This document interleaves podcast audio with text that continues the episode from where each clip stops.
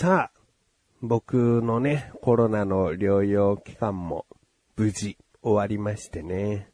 えー、前回は、どうか、残すは長男だけがコロナにならなかったんだけど、どうかこのままならないでくれよと言ったですね、次の日にですね、えー、もう熱が出まして、長男もコロナになりました。というわけで、もうね、最初からね、家族4人全員一気にコロナになってしまえばよかったのにって思うね。うん、これコロナにかかった家族あるあるだと思うんだけど、なんか下手に、うーん、ずれていくよりは、もう一気にみんな一緒の時にコロナになって一緒に療養期間が終わるのが一番期間が短くて済むんだよね。うーん、だからもう、うちは神さんからコロナになったんで、もう神さんがコロナになった時に家族でエンジン組んで、もうそこで咳をしまくって、コロナ乗り切るぞつって、えー、みんなコロナになって頑張るっていうのが、なんか、効率的には一番それが良かった気がするなだって結局、長男がコロナになっちゃったから、長男だけ頑張ってたのに、結局最後の最後に療養期間を終える立場になっちゃったわけ。うん。でも本当にね、夏休みの半分、半分まではいかないか、まあ、3週間いかないぐらいの期間ですね。えー、もう外にも出れず、長男はね、外にも出れず、もうずっと家にいた夏休みになってしまったわけですよ。ねだから友達とあれするこれするっていう予定がね、ずれちゃったり、もうそれが中止になっちゃったりもあるのかな。だけど、療養期間終わったらね、もうすぐ遊び行く予定も立てたみたいなんで、もうギリギリ夏休みなんとか、最後の数日は、えー、遊べるのかなと。ちゃんとね、その間に宿題も終わらせたみたいだし、うんいや、本当にね、もう、今回は、あのタイトルコール後にコロナになったけれども、えー、大阪に行ってきたことの話をしたいなと思っている自分がお送りします。菊池のなだらか向上心。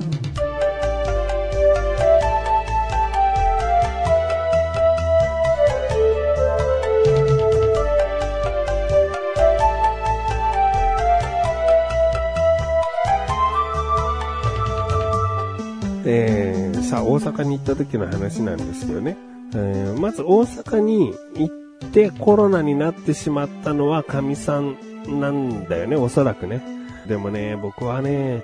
神さんはね、一番 大阪で頑張ってくれてたなと思うんだよね。うん、まあ、あの、帰郷できたという、そのなんか、あの、心の安らぎというか、えー、いうものは得られたかもしれないけど、大阪自体を楽しめたかっていうとそうでもないんだよね。うん、で、僕ツイッターに、あのー、二次元の森、ドラゴンクエストアイランドに行った時の写真をあげたんですね。で、これって大阪ではなく淡路島になるんだけど、せっかく関西の方に行ってるから、で、次男はドラゴンクエスト大好きだから、もう絶対に連れて行きたいと思ってたんだよね。大阪に行った時のついでにしか連れて行けそうもないし、なんか淡路島に行くんだったら大阪のご両親に顔合わせ絶対した方がいいねという、なんか感じがあるから、だから大阪に行った時に淡路島連れてってあげたいってすごい思ってた。えー、で、そこに行ったのって僕と次男だけなんですね。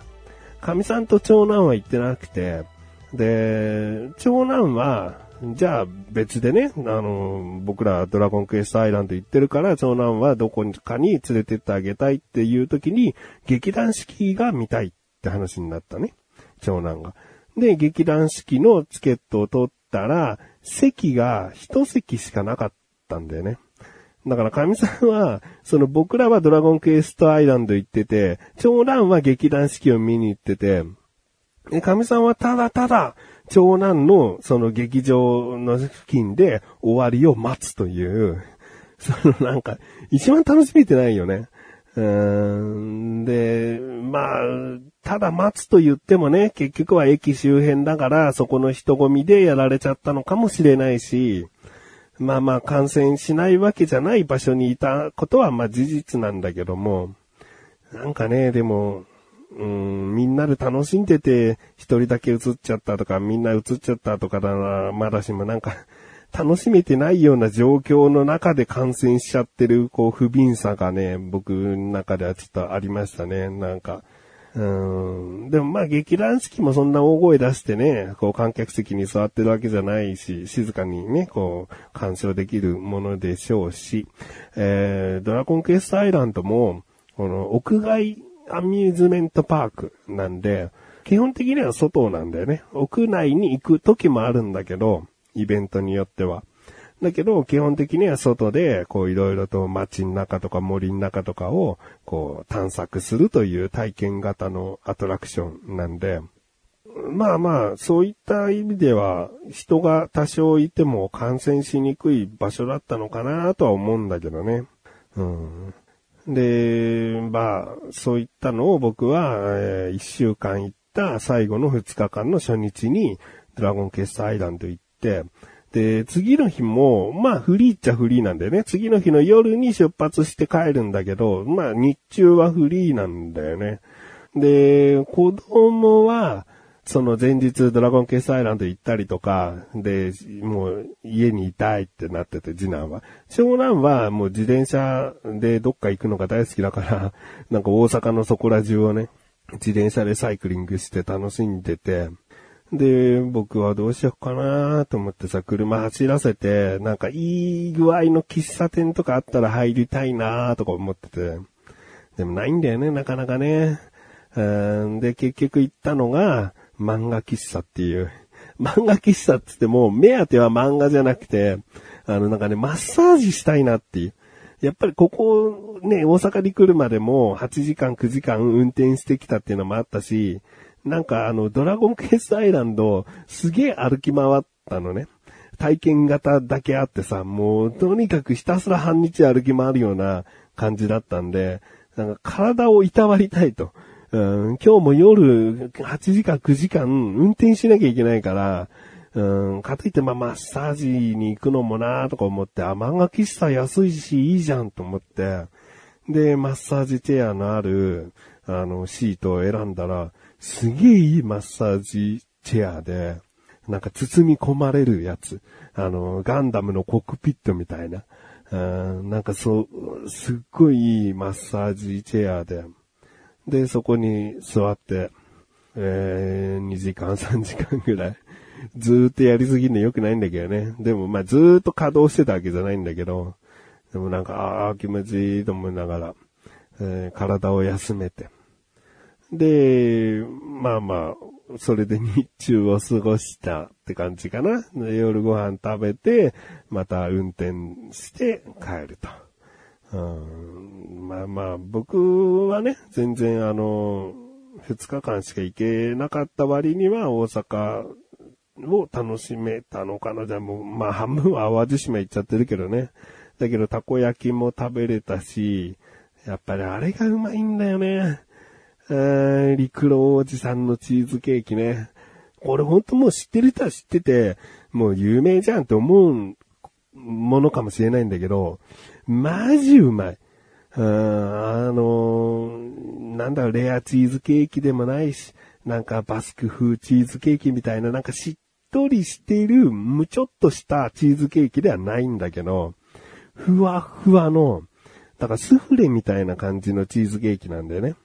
で、ワンホールが、ああ、これちゃんと調べればよかったな。でも、神さんが言ってた情報なんで、あのー、違ってたら神さんに文句言ってください。え 連絡先は教えないですけど、神さんに文句言ってください。一ホール、750円なんですよ。で、もうふわふわにできてるから、生地は大して使ってないのかもしれない。一ホール作るのに。ふわっふわだから。うん、だからこそこの750円という格安提供できるんだなと思うんだけど、一ホールって本当に、あの、いわゆるショートケーキとかの、あの、ホールだと思っていいぐらいの大きさね。で、これが750円って、なんか、これを8等分して1切れ750円で売ってる店だってありえなくもないぞって思うぐらいよ。うん。それぐらい、うーん、お買い得でうまいという。えー、陸路おじさんは南波の商店街にもあるし、えー、僕は今回行ったのは住之江駅の近くかな。あの、駐車場もしっかりあって、あの、路面店として独立して店舗があるんですけど、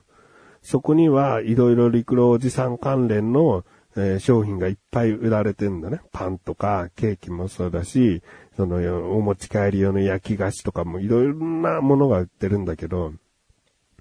そこで買って食べたんだよね。で、僕750円っていう情報をすっかり忘れてて、あ、そうだった、こんだけ安かったんだって後から思い出したんだけど、でもさ、神さんの実家でそのケーキ食べてる時にさ、これ一ホールいくらだと思うとか言ってさ、神さんに聞かれて、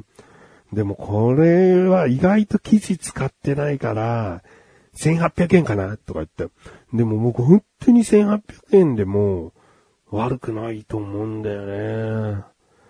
いやー、だから、750円なら3つくらい買っとけよって言っちゃったもんね、亀さんに。もう、1ホールまで行かないけど半分くらい食べたかったよって。うん。だけどあれ本当に焼きたてをお店ではね、提供してくれるから、なんか1回に6個しか焼けないとかなんかあって、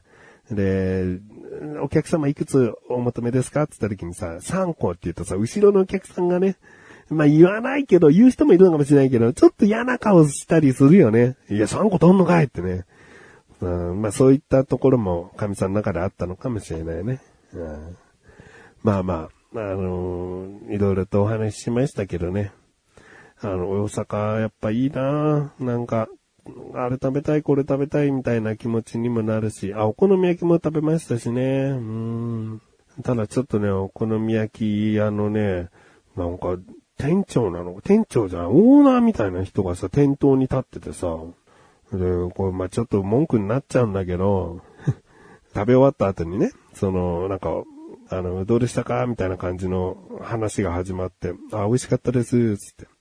えー、どっから来られたんですか？つって、あ、横浜の方から来たんですけど、つって、ああ、そうなんですね、つって。そちらだと、どこどこにうちのお店あるんで、ぜひいらしてくださいね、とか言ってさ。いやいや、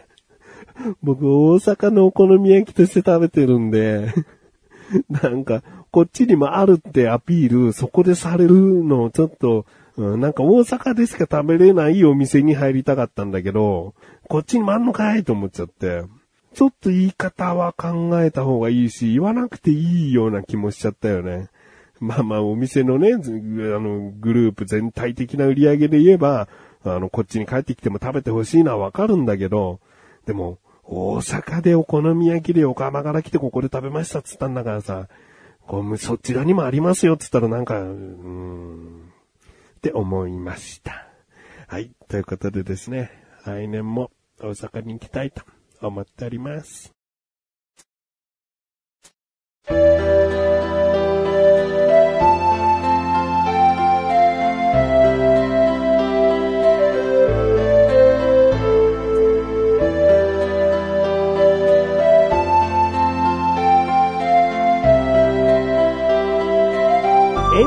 そしてすぐお知らせです。このなだらかご女子が配信されたと同時に更新されました小高菊池の中カルチャー聞いてみてください。今回は小高って本当いい夫婦だよなーっていう話。あとですね、今回お好み焼き屋のちょっとした不満僕こぼしましたけれどもね。あの、今回は、あの、飲食店に対しての、うん、不思議に思うことを聞いてみたシリーズ二話、えー、話しております。一つはカレー屋さんです。もう一つは、生ダコって何ダコなのさって回転寿司の、えー、ところ、お客様相談センターに電話して聞いてみたという話です。えー、気になるという方はぜひ聞いてみてください。ということで、なだらかご女子山下すよべこすです。それではまた次回お会いできくじしょりさんメガネ玉にでもあるよ。お疲れ様です。